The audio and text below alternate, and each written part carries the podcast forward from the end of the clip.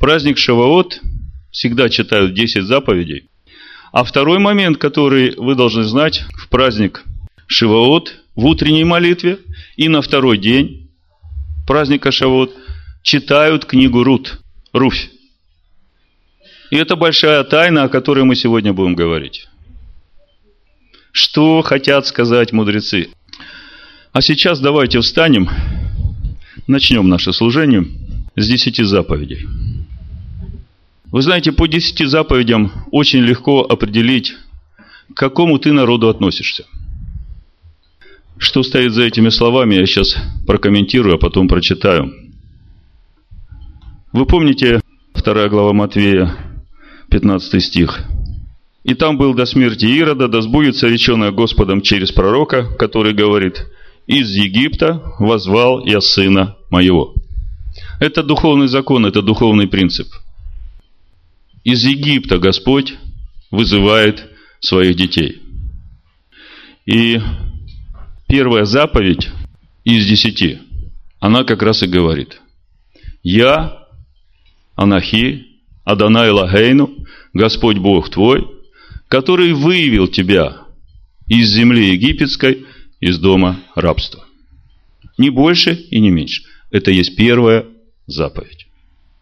Из Египта возвал Бог Сына Своего, дабы исполнилось Писание.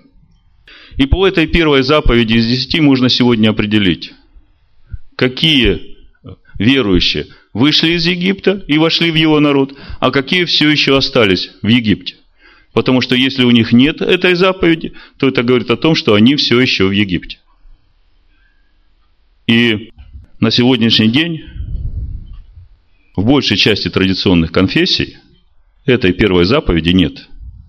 Вот у меня Десмит Баушли, одно из протестантских направлений конфессии сестра мне принесла. Это детей учат. И вот здесь э, первая Баушля «Тевнебус цитус девс турит манапрекша». Понимаете? А первой заповеди нет. И в итоге получается, что этот человек не имеет Бога, который выводит его из Египта. От этого большая беда.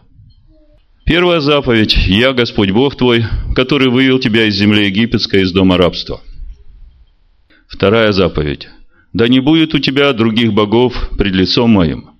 Не делай себе кумира никакого изображения того, что на небе вверху и что на земле внизу, что в воде ниже земли, не поклоняйся им, не служи им, ибо я, Господь Бог твой, Бог-ревнитель, наказывающий детей за вину отцов до третьего и четвертого рода, ненавидящих меня, и творящий милость до тысячи родов, любящим меня и соблюдающим заповеди мои.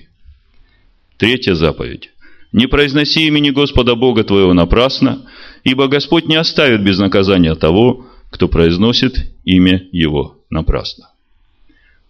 Четвертая заповедь. Помни день субботний, чтобы светить его. Шесть дней работай и делай всякие дела твои, а день седьмой суббота Господу Богу твоему. Не делай вон и никакого дела ни ты, ни сын твой, ни дочь твоя, ни раб твой, ни рабыня твоя, ни скот твой, ни пришелец который в жилищах твоих. Ибо в шесть дней создал Господь небо и землю, море и все, что в них, а в день седьмой почил. Посему благословил Господь день субботний и осветил его.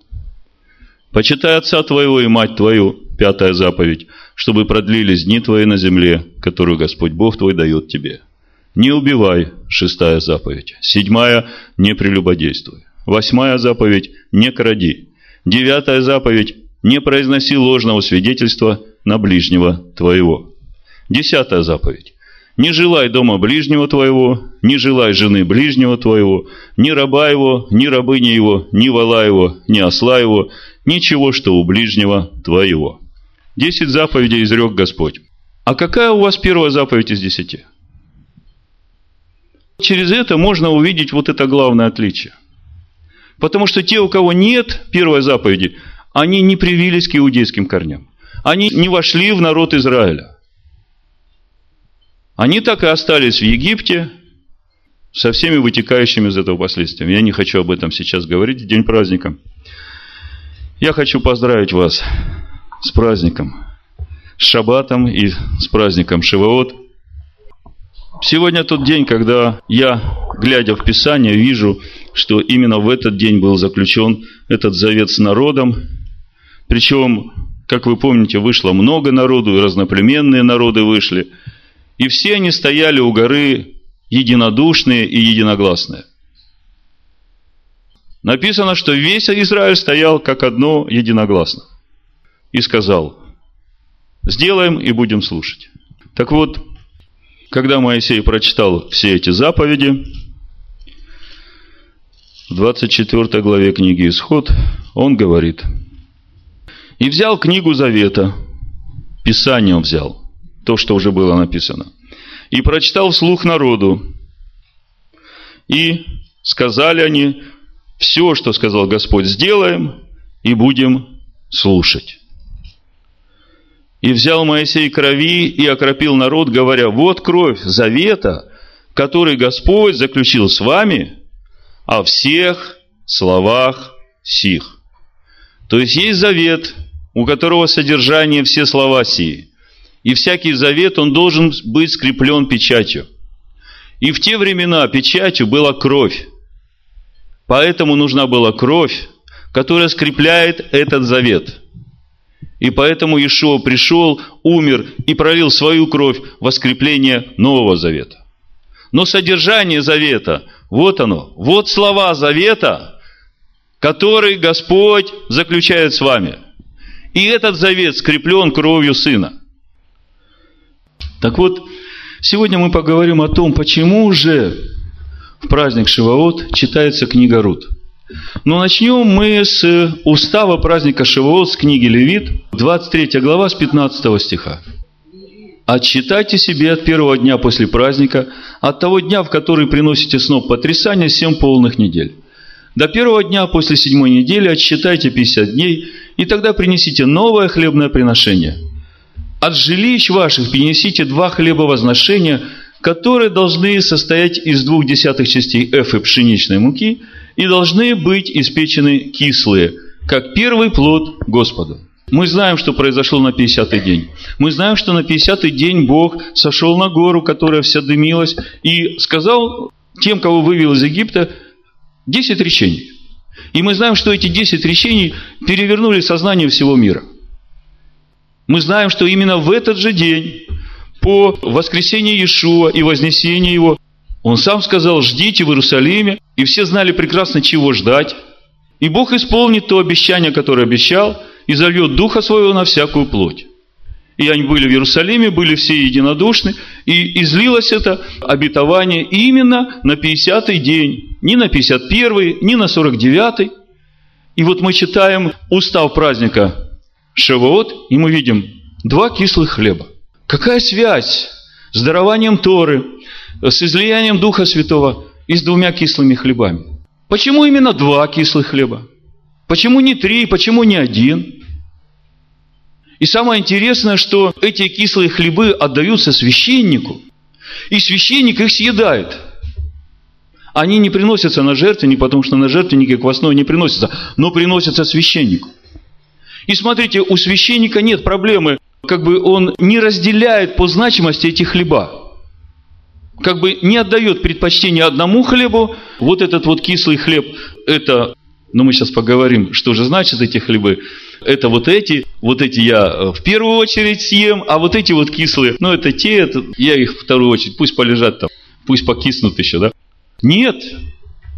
Видите, самое интересное, что священник должен принять два кислых хлеба без всякой градации на качество, там, на все прочее. Разделения никакого нет. Так почему же два кислых хлеба?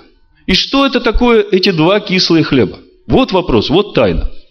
Читая комментарии мудрецов, далеко я не продвинулся в этом откровении сути этих двух кислых хлебов. Но вот почему в праздник Шивоот нужно читать книгу Рут, вот это вопрос. Очень серьезный вопрос. И вы знаете, сама Рут, она наводит на многие размышления. про бабушка царя Давида. А вы знаете, что Рут была прямым потомком Балака, который пригласил Валаама проклясть Израиль. Прямым потомкам. И тогда возникает вопрос о кошерности э, происхождения самого царя Давида. Вы знаете, ни по каким законам, как бы это уже и не должно проходить. Книга Второзакония, 23 глава, с 4 стиха написано, Аманитянин и Моавитянин не может войти в общество Господне. А Рут, она из Моавитян. Кто такие Моавитяне? Аманитяне вы знаете. Это те, которые родились от Лота и его дочерей. И понимаете, что там в самом зачатии уже полное противление законам Бога. И то, что рождается, оно несет в себе эту природу противника. Но Лот сам по себе-то был муж, наученный от Авраама. Ясно, что он прошел много, но э, судя по тому, что Писание Нового Завета называет его праведником, который страдал и мучился в душе своей, мы понимаем, что там было истинное раскаяние, и всю оставшуюся жизнь он провел именно так, что попал в эти праведники. Так вот, Аманитянин и Моавитянин не может войти в общество Господне, десятое поколение их не может войти в общество Господне вовеки, потому что они не встретили вас хлебом и водою по пути, когда шли вы из Египта, и потому что они наняли против тебя Валаама, сына Виорова, из Пифора Месопотамского, чтобы проклясть тебя. Но Господь Бог твой не восхотел слушать Валаама, и воротил Господь Бог твой проклятие его в благословение тебе. Ибо Господь Бог твой любит тебя, не желай им мира и благополучия во все дни твои вовеки. И вот при всем при этом, это же закон, это закон Торы. И при всем при этом Рут из Моавитян входит в родословие царей. Вы знаете, если посмотреть книгу Рут, вы помните эту историю, когда она собирала у воза э, колосья, и свекровь говорит, ну вот ты теперь пойди, там будет праздник, ты ляку ног его, и он не успокоится, пока не решит дело твоего. И потом на следующий день они собираются у ворот города с судьями, и э, ВОЗ поднимает этот вопрос, что вот Наиминь продает свое наследство, и был родственник, который ближе был к Наимине, чем ВОЗ. И ВОЗ говорит, ну вот ты первая рука, ты должен купить вот это. И этот ближайший родственник говорит, вот у нас написано, я выписал это, сейчас я найду, это четвертая глава книги Рут, с пятого стиха. Во сказал, когда ты купишь поле у Наимини, то должен купить и у Руфь, моавитянки, жены умершего, и должен взять ее в замужество, чтобы восстановить имя умершего в уделе его. И сказал тот родственник, смотрите, как написано в русском переводе, я не знаю, как в латышском. Не могу я взять ее себе, чтобы не расстроить своего удела. И мы как бы прочитываем это и даже не углубляемся в то, что же сказал этот родственник. А знаете на самом деле, что он сказал? Боюсь, как бы не испортить мое наследие. Вот оригинальный текст перевода. Испортить мой удел. Боюсь, как бы не испортить мое наследие. Потому что он понимал, это же моавитянка. А это же семя потом будет во всей родословной его потомков. Очень важно, какое семя соединяется в браке. Вы же это прекрасно понимаете. Потому что каждый несет свое родословие. Своих отцов, дедушек и бабушек. И поэтому очень важно, чтобы в этом семени, ради потомков, чтобы чисто было семя. И вот, пожалуйста, Шивовод. Два кислых хлеба, и надо читать книгу Руд. Что хочет Бог этим сказать? Я попытаюсь сегодня раскрыть. Это как бы введение было, поставить саму тему. Но чтобы до конца раскрыть эту тему, я хочу вам э, прочитать. В общем-то, это радостная весть и для меня, и для вас, я думаю. Примите это как подарок на праздник Шавуот от Господа. На прошлой неделе я получаю по электронной почте письмо. Пишет один из членов оргкомитета, координатор по странам бывших СССР. Он пишет, Добрый день, Александр. Прилагаю официальное приглашение на конференцию в Израиле. Очень буду рад видеть вас здесь. И дальше само приглашение. Письмо кандидатам на участие конференции в Иерусалиме. Дорогой соработник служения, шалом во имя нашего Мессии Ишуа, вы были избраны делегатом, готовящейся второй международной конференции для русскоговорящих мессианских лидеров и работников со всего мира – которая пройдет в Иерусалиме, Израиль, с 25 октября по 1 ноября сего года. Конференция продолжает то общение и сотрудничество, которое было начато в 2006 году во время первой подобной конференции в Берлине. Основная тема нынешней конференции – Израиль, его прошлое, настоящее и будущее. И в рамках лекций, семинаров и специальных групп будут обсуждаться такие вопросы, как место Израиля и церкви в Божьем плане искупления. Особенности и формы проповеди Евангелия евреям, практические аспекты мессианского служения. Тема Израиль, его прошлое, настоящее и будущее, и место Израиля и церкви в Божьем плане искупления, как мы видим, эта тема до сих пор остается животрепещущей. Она до сих пор не ясна и не раскрыта, тем более в контексте вот всего, что происходит последние 20, 30, 40, 50 лет – до 48 года, 1948 года, пока Израиль не был э, как государство в один день родившееся, у всех вопросов не было вообще к Израилю. Израиль проклятый народ, а мы церковь, мы уже в Царстве Божьем. А с 48 года вдруг начали задумываться, как это так, спустя 2000 лет пустыня вдруг стала цветущим садом. Не об этом ли говорили пророки? А что же тогда нам делать, и где же теперь мы? Мы-то были первые, мы себя Израилем называли. Мы же новый Израиль, мы новый Иерусалим. А настоящий Израиль – это вот то, как нельзя поступать перед Богом. Смотрите и бойтесь. И вдруг в один день все переключилось. Ясно, что еще ничего не решилось. Но не случайно все это происходит. Это тема сегодняшнего дня, и вот я сегодня хочу об этом говорить. О двух кислых хлебах – о месте Израиля и церкви в плане искупления Божьего, я хочу это все собрать вместе и раскрыть вам удивительный замысел Бога, чтобы увидеть вообще вот эти пути решения, которые Бог предлагает, они у нас перед глазами каждый день, и мы почему-то их не видим и не можем понять.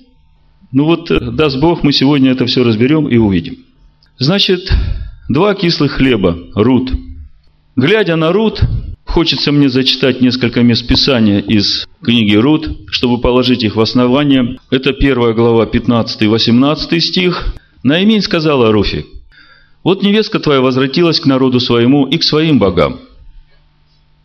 Видите, как только мы возвращаемся к своему народу, то мы автоматом возвращаемся и к богам этого народа. Рут, первая глава. «Возвратись и ты вслед за невесткою твоею, но Руфь сказала, не принуждай меня оставить тебя и возвратиться от тебя. Но куда ты пойдешь, туда и я пойду. И где ты будешь жить, там и я буду жить. Народ твой будет моим народом, и твой Бог будет моим Богом. Где ты умрешь, там и я умру, и погребена буду. Пусть то и то сделает мне Господь, еще больше сделает. Смерть одна разлучит меня с тобою. Наимень, видя, что она твердо решилась идти с нею, перестала уговаривать ее. Смотрите, потомок моавитских царей. Рут, вы не забывайте этого. Царского рода. Она избирает идти к Израилю. Она избирает остаться в голоде – она не считает ниже своего достоинства ходить за этими жнецами и собирать эти колосья, как последний нищий. И, собирая, все время думает о своей свекрови, чтобы принести ее покормить. Увидьте вот это смирение Моавитянки Рут.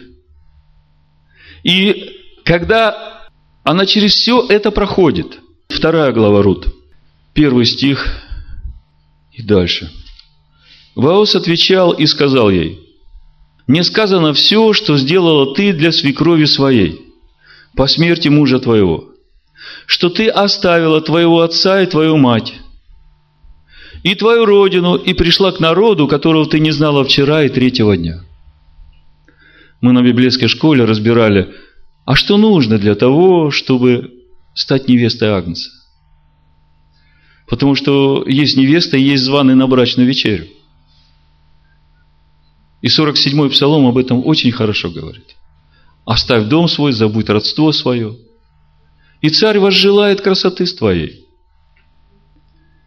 Второй стих. «Да воздаст Господь за это дело твое». Смотрите, это уже дело в глазах Господа. Когда ты, как апостол Павел говорит, отсекаешь себя от дикой маслины – и прививаешься к иудейской по собственному желанию. Это уже дело твое.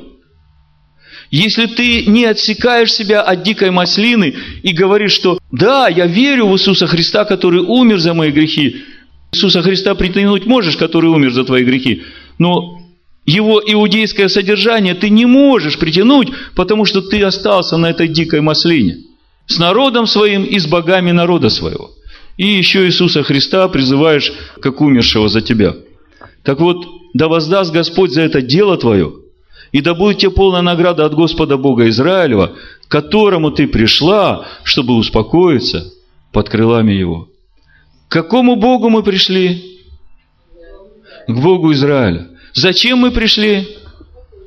Успокоиться под крылами. Есть другие бога, боги? Для нас нету. Нету.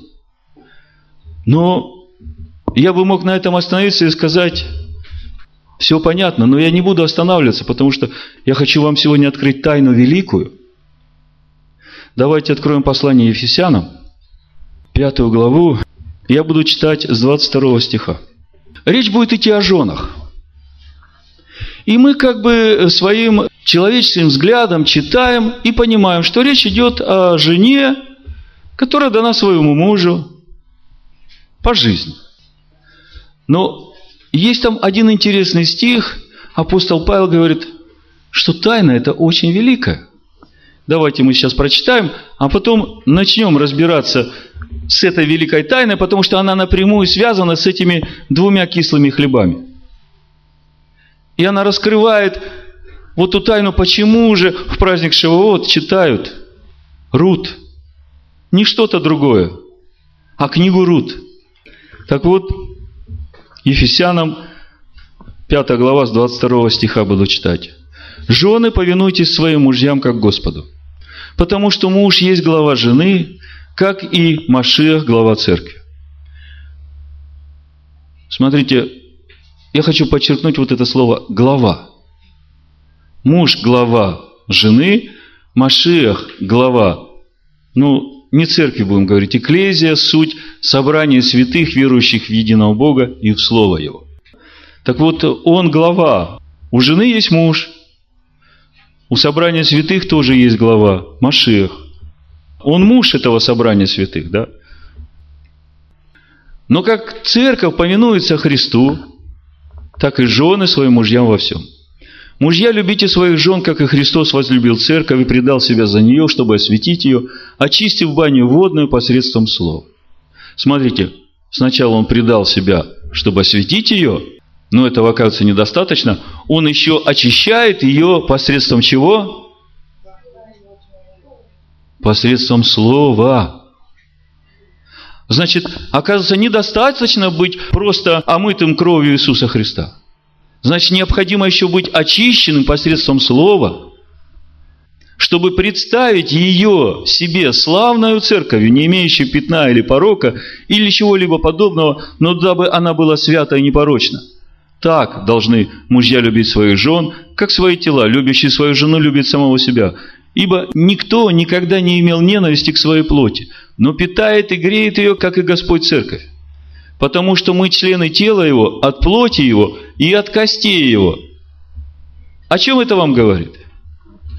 Мы члены тела Его, от плоти Его и от костей Его. Давайте Бытие вторую главу откроем, посмотрим, потому что вся тайна будет раскрываться через взаимоотношения мужа и жены.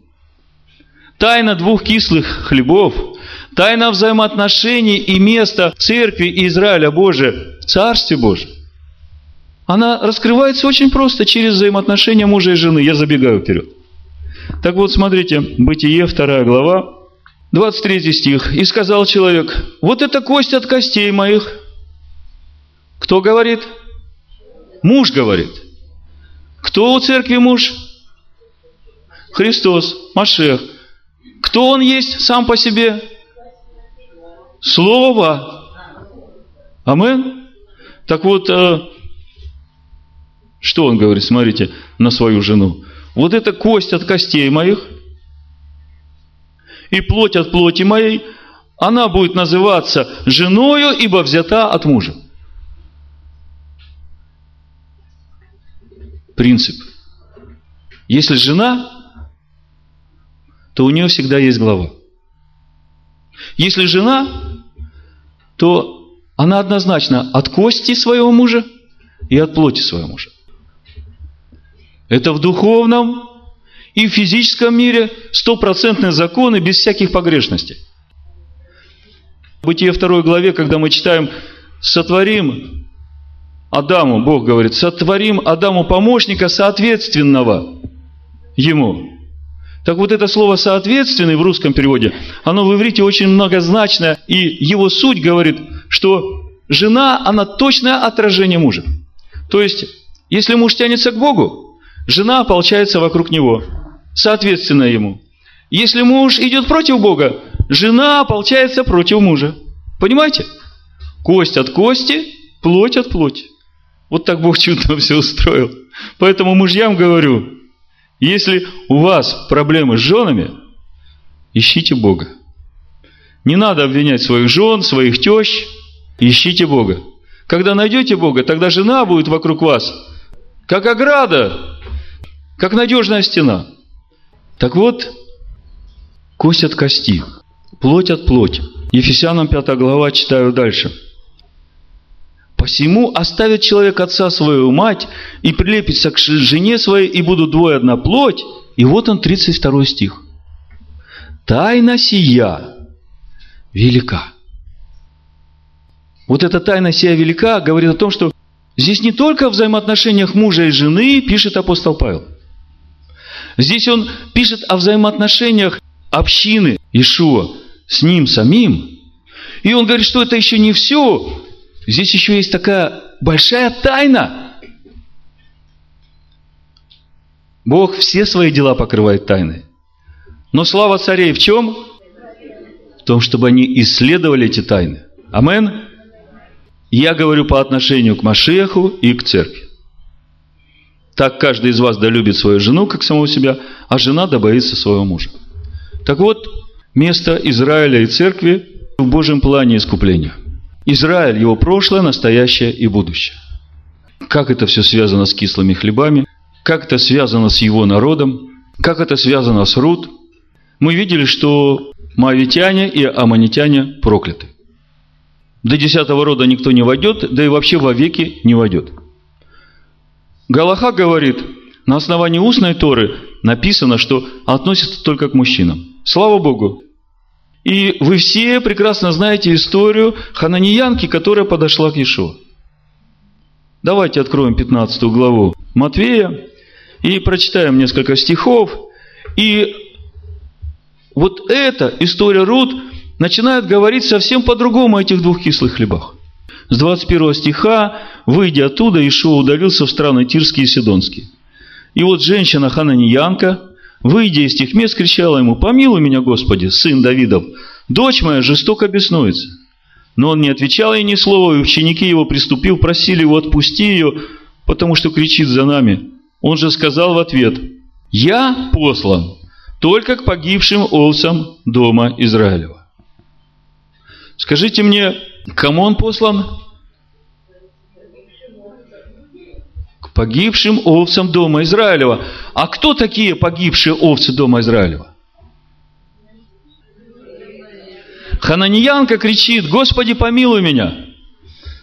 Он говорит, это наш Господь, это самарянин, который поднимает того, кто нуждается в помощи. И он говорит, извини, я послан только к погибшим овцам дома Израилева. Кто такие погибшие овцы дома Израилева? Это Израиль, который согрешил в завете. Это все потомки Якова. Ишо говорит, я послан погибшим овцам дома Израилева. А она, подойдя, кланялась ему и говорила, Господи, помоги мне. Он же сказал в ответ, нехорошо взять хлеб у детей и бросить псам. Ну, как бы это уже выше э, всякого ну, приличие в отношениях между людьми. Вот подошел бы мне сейчас хананиянин, я говорю, знаешь, у меня вот для погибших овец дома Израилева есть хлеб, а псам я не даю. Он бы воспылал гордостью и гневом. Но Ишуа так сказал. Почему он так сказал? Потому что хананияне прокляты еще со времен Ноя. Хам согрешил, а проклятие пало на первого сына Хама, Ханаана.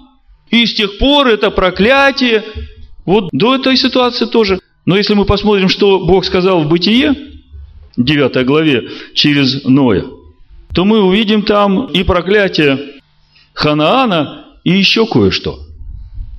Бытие 9, 26, 27. Потом сказал, благословен Господь Бог Симов. У нас написано Симов, в иврите написано, благословен Господь Бог Шема. Шем – это имя. То есть, считай, благословен Господь Бог имени. Ханан же будет рабом его. Да распространит Бог Иофета, и да вселится он в шатрах Симовых, в шатрах Шема. Бог распространит Иофета, это еще один сын Ноя, и Иофет Яфа, красивый, прекрасный. Он его распространит, но благословение Ноя такое, что Иофет вселится в шатры Шема. Бог Шема. Не написано, что Бог Иофета. А Иофет вселится в шатры Шема. А Ханаан же будет рабом ему. Но оказывается, что есть еще какой-то закон, которого мы здесь не можем видеть. Тот же самый закон, который позволил Рут войти в родословную иудейских царей. Смотрите, что сказал Иешуа. Ну, вы прекрасно знаете, что он сказал. После того, как он ее назвал псом, она говорит, так, Господи, но и псы едят крохи. Она не разгневалась, она не обиделась, она смирилась с этим диагнозом, который поставил ей Господь. И говорит, да, но и псы едят крохи, которые падают со стола господ их. Она не претендует на что-то. Она претендует на крохи от Господа. И что Ишо говорит? О, женщина, велика вера твоя. А как она к нему обращалась вначале, обратили внимание? Сын Давидов. Хананиянка. Откуда ей знать о сыне Давида? Кто он вообще такой? Только иудеи знают, что Мессия придет как потомок Давида. Ишуа говорит, о, женщина, велика вера твоя. Иди и получила то, что просила. Так вот, о чем я хочу сказать. Смирение жены и чадородие – вы знаете это местописание у Тимофея, давайте прочитаем. Это второе местописание после Ефесян, которое я хочу положить в эту схему, простую схему о взаимоотношениях мужа и жены. Прежде чем мы прочитаем, просто один вопрос на размышление. Когда мы читаем, что Иофет селится в шатры Шема, что это значит? Если Шем – это имя – но приблизительно где-то как-то мы можем для себя сформулировать, что значит и они будут учить Тору, познавать имя Бога. Но вы мне скажите, на каком основании Иофет может вселиться в шатры Шема? Что такое шатры, знаете? Это дом. Это дом, в котором живет Шем.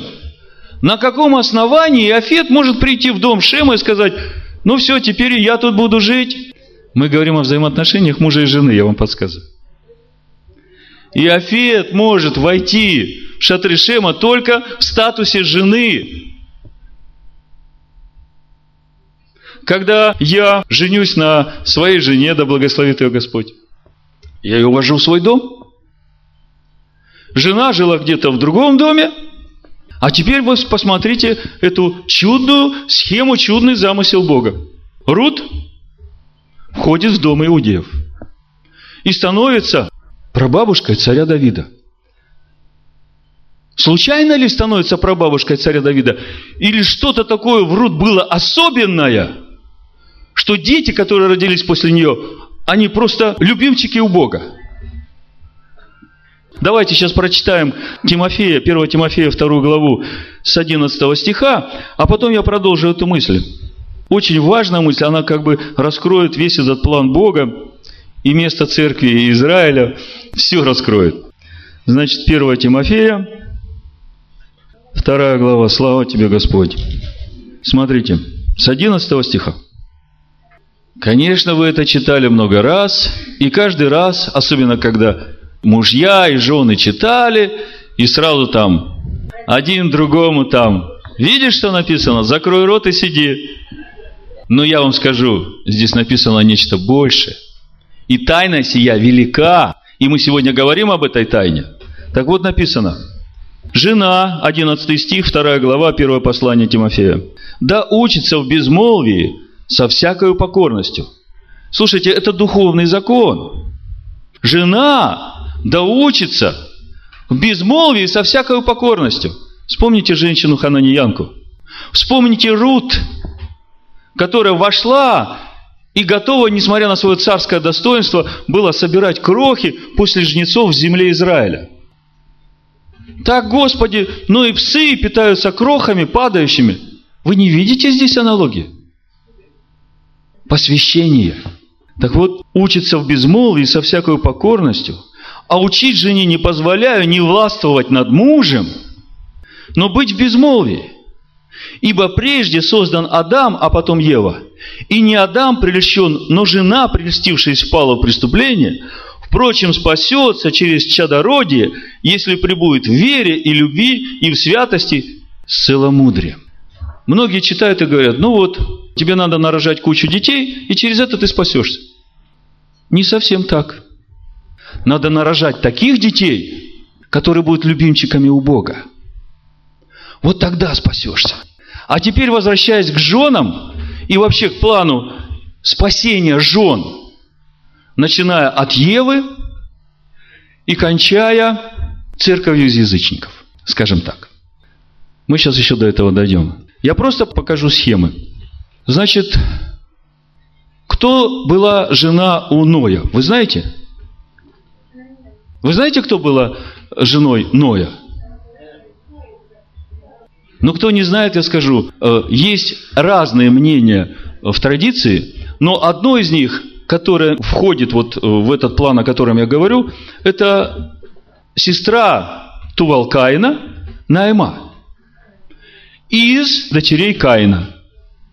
Вы помните, что Авеля Каин убил, и Каин, как бы отец всех сынов человеческих, которые плотские – а потом родился Сив, и у него сын родился, и тогда уже сын начал призывать имя Господне, и всех стал учить, как призывать имя Господне, Бытие 4 глава.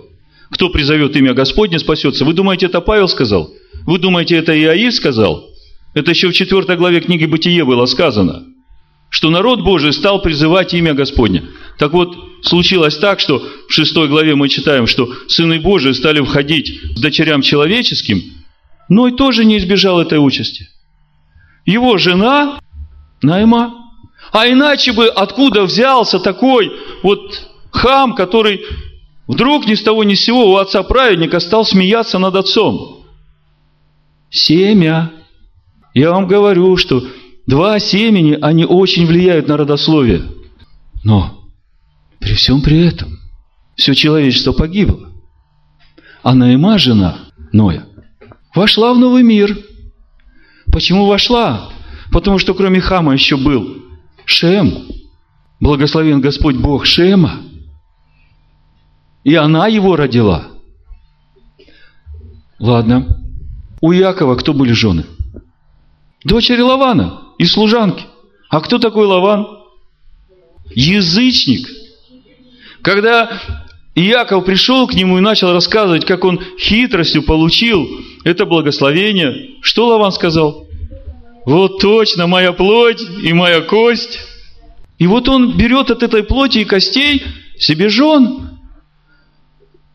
В иудаизме есть такое понятие праведницы в первом поколении. Так вот, эта речь как раз идет о женах из язычников, которые входят через мужей в дом Израилев. Понимаете? Ладно, это еще не все. Сейчас самое главное будет. Вы все знаете прекрасную историю Иосифа. Иосиф – один из двенадцати сыновей чьих? Иакова. Сыновья Иакова – это кто? Израиль.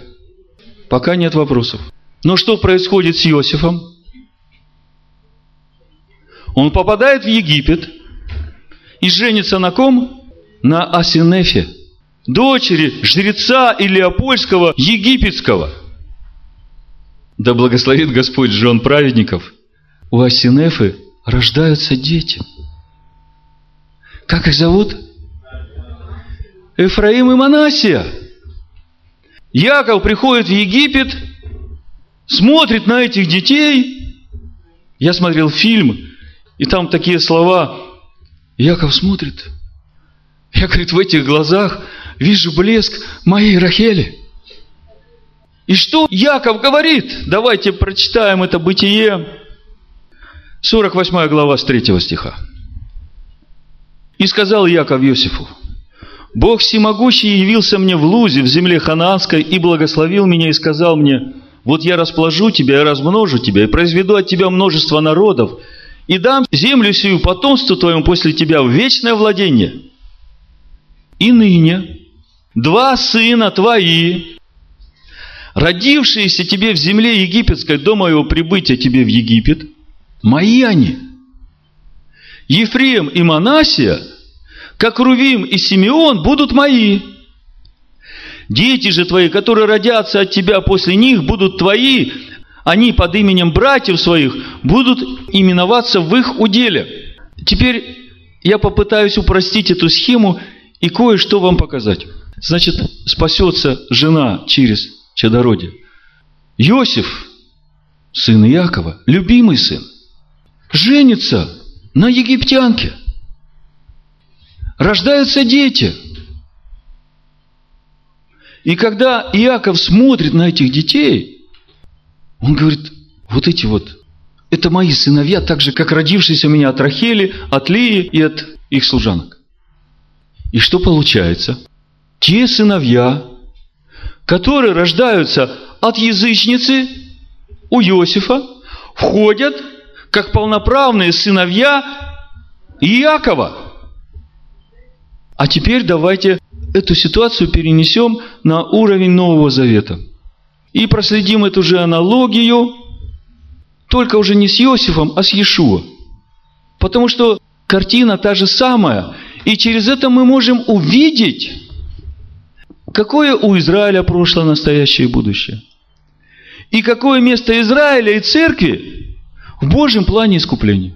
Смотрите, Иосифа братья продают в рабство. Ишуа, его братья, руками римлян распинают. А Ишуа говорит, я пришел к погибшим овцам дома Израилева.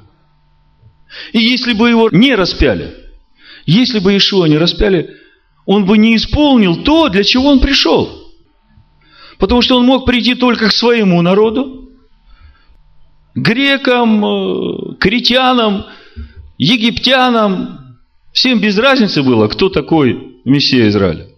Если бы он пришел туда и начал говорить, что я сын Бога, так э, ничего бы такого не произошло. Он должен был прийти в свой народ, и он должен был пострадать, и это было предопределено еще до того, как этот мир был сотворен. Потому что он был заклан до сотворения мира. Поэтому речь идет не о сыновьях Иакова, а речь идет о том, что один из братьев умирает за своих братьев, да, Иешуа, как сын Мирьям. И он говорит, я пришел к погибшим овцам дома Израилева. Но после воскресения он посылает Павла проповедовать язычникам. И по сути, это и есть вот то, когда Иосиф в Египте берет себе жену языческую – Иешуа живет сейчас во всем мире, кроме Израиля, и имеет у себя жену, которая церковь, ну, истинная церковь, и у нее рождаются дети. Но смотрите, какая особенность этих детей. Яков должен прийти посмотреть на них и сказать, да, Ишуа, вот эти первые, которые родились у тебя до 70-го года, тех, которых Павел учил. Я вижу в них свет Рахели. Они мои. Они такие же сыновья в собрании Якова, как Рувим и Симеон. А вот все остальные, которые у тебя будут рождаться, Вы понимаете, да? Они все будут получать наследие вот в этих наделах у братьев своих, Ефрема и Манасия. Как здесь мы читаем? Бог всемогущий явился мне в Лузе в земле ханаанской, говорит Яков, и благословил мне и сказал, вот я расположу тебя и размножу тебя, и произведу от тебя множество народов. То есть Яков не недоумевал, как это от него произойдет множество народов, если от Иакова только сыновья Якова. А тут вот, пожалуйста, он смотрит на Ефрема и Манасию, которые родились от языческой женщины, и говорит, вот это мои. Вы видите? Асинефа, языческая жена Иосифа. Павел говорит, я послан к язычникам. В Деянии 15 главе мы читаем, когда собрался этот совет апостольский. По одной простой причине к Павлу пришли иудействующие, говорят, знаешь, давайте откроем Деяние 15 главу, у вас все хорошо, ребята, вы действительно и Тору разбираете, и чтите Бога Авраама, Исаака и Якова, но должны мы вас разочаровать, ребята. Если э, не обрежетесь, не спасетесь. Потому что у Бога только один завет. И весь его народ отличить можно просто вот обрезан. Если исполняешь Тору, значит спасешься.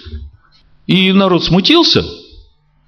Язычники говорят, как это так?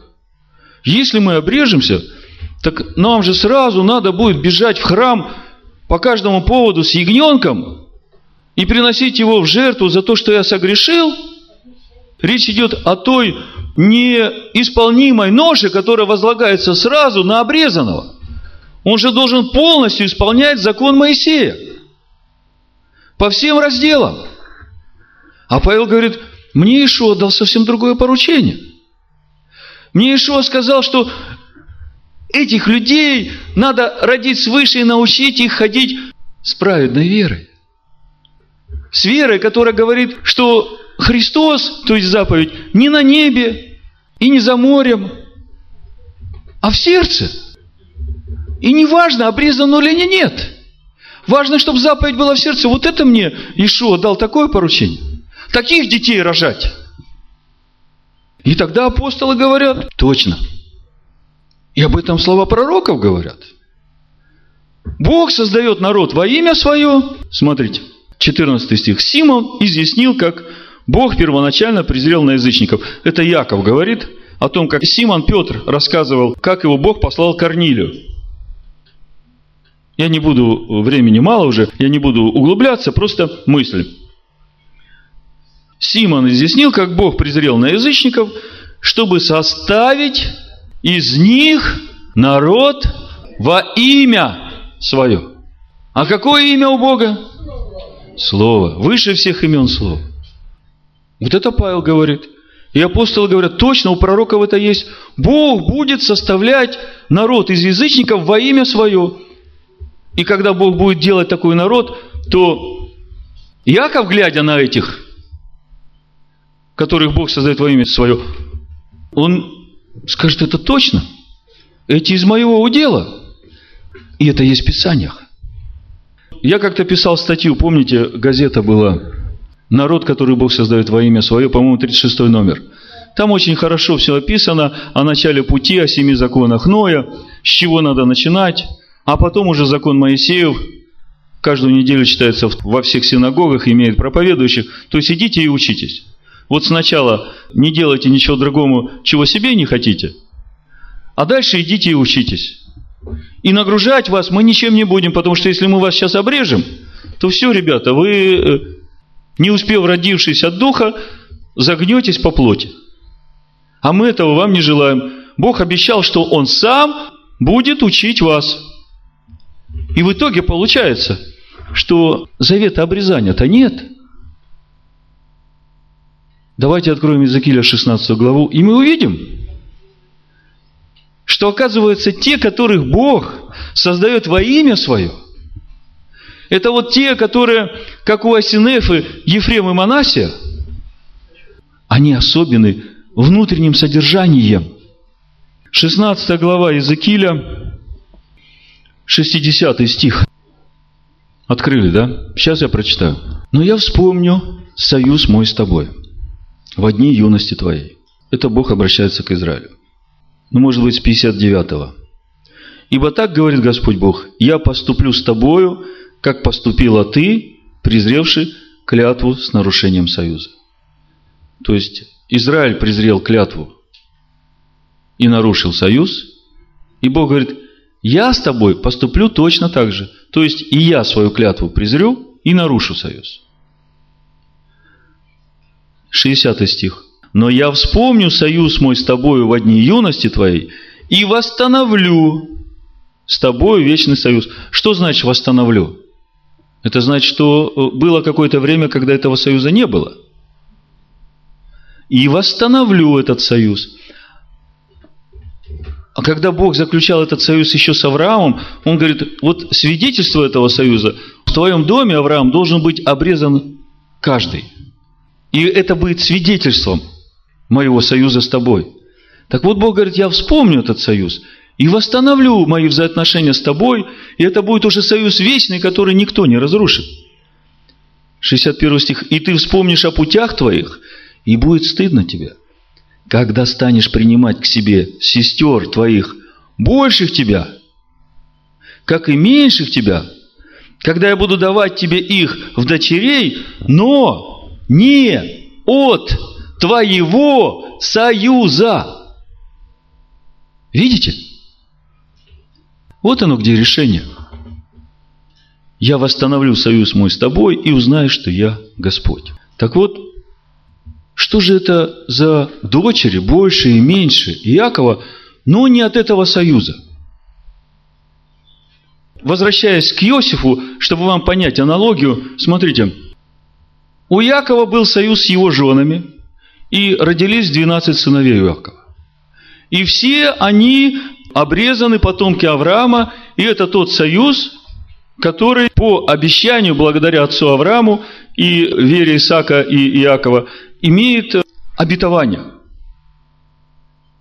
Все потомки этого союза, они имеют обетование. Им и богослужение, им искупление. Все им, потому что на основе этого союза все стоит. И Иосиф тоже принадлежит этому союзу. Но Иосиф уходит в Египет, его отправляют. И он там женится на языческой жене, и это другой союз – Иосиф женится на языческой жене, и от языческой жены рождаются сыновья Иакову. Вы понимаете, сыновья родились Иакову, но они родились не от союза Иакова со своими женами, я как бы условно говорю, да? Но они родились Иакову от другого союза, от союза Иосифа с языческой женой. А теперь смотрите статус Иосифа. Братья его приходят к нему Везде голод, все уже, как бы все запасы кончились.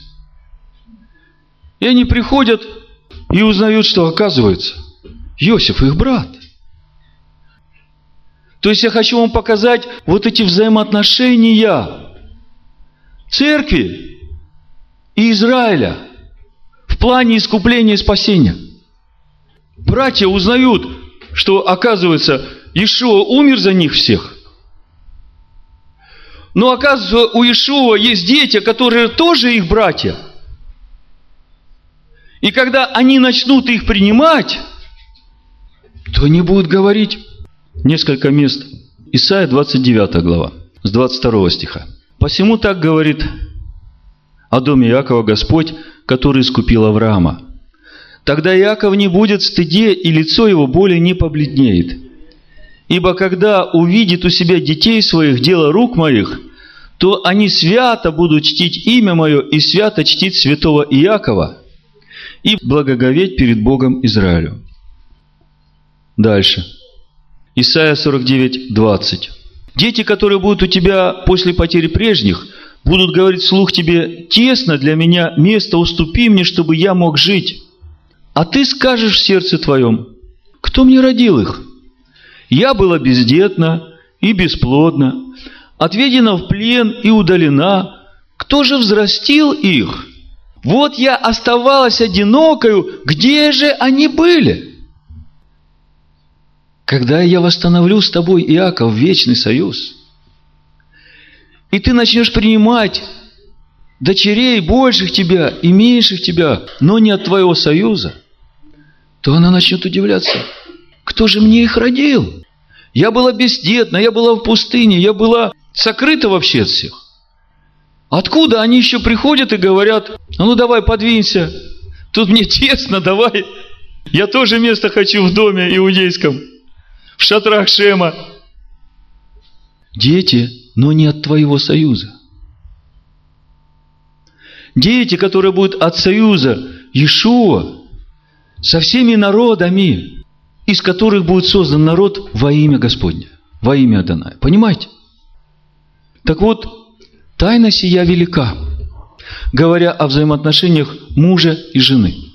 И чтобы понять суть этой тайны, давайте откроем пророка Иеремию, 31 главу, и прочитаем. Мы стараемся понять место церкви и Израиля в плане искупления. Мы стараемся понять прошлое, настоящее и будущее Израиля.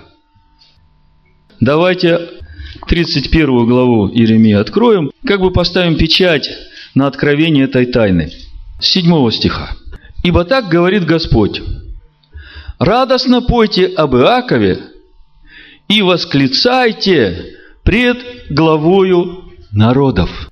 Радостно пойте об Иакове, восклицайте пред главою народов.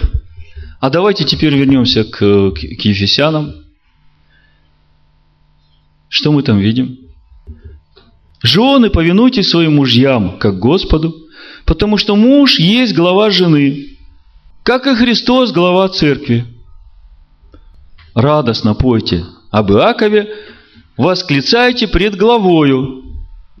Глава – это муж. Христос – глава церкви.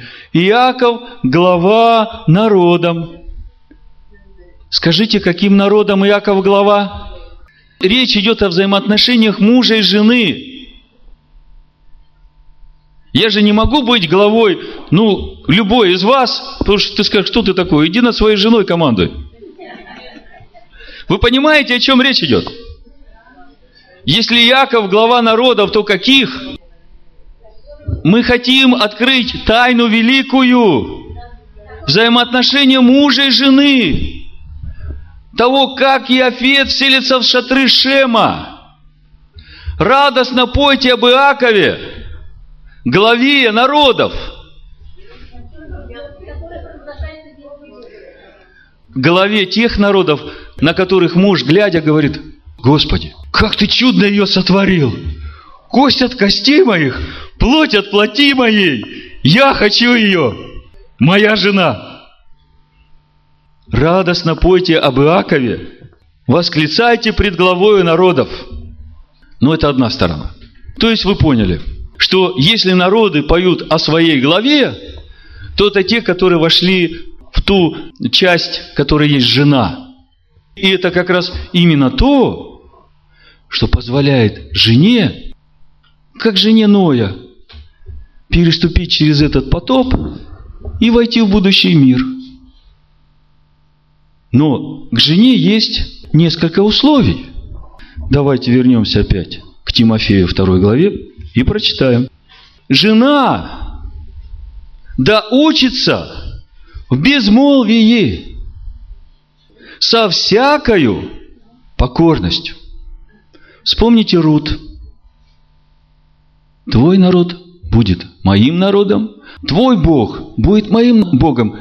Я вообще тебя не буду грузить поклонением своим богам, как жены Соломона. Ему пришлось построить каждый жертвенник. А потом кончилось тем, что каждая говорит, ну вот ты же говоришь, что любишь меня, так принеси жертву моему Богу. И муж праведный попался на этом. А начинал очень хорошо. Так вот, жены да учатся в безмолвии со всякой покорностью. Даже если он говорит, что ты из псов, то останься в вере, что у сына Давидова и для тебя есть крохи. Из какого бы ты проклятого народа не была, он смотрит на твое сердце. Он смотрит на ту веру, и он смотрит на детей, которых ты родишь. Если в твоих детях будет блеск Рахели, то тогда ты точно спасешься. А учить жене не позволяю.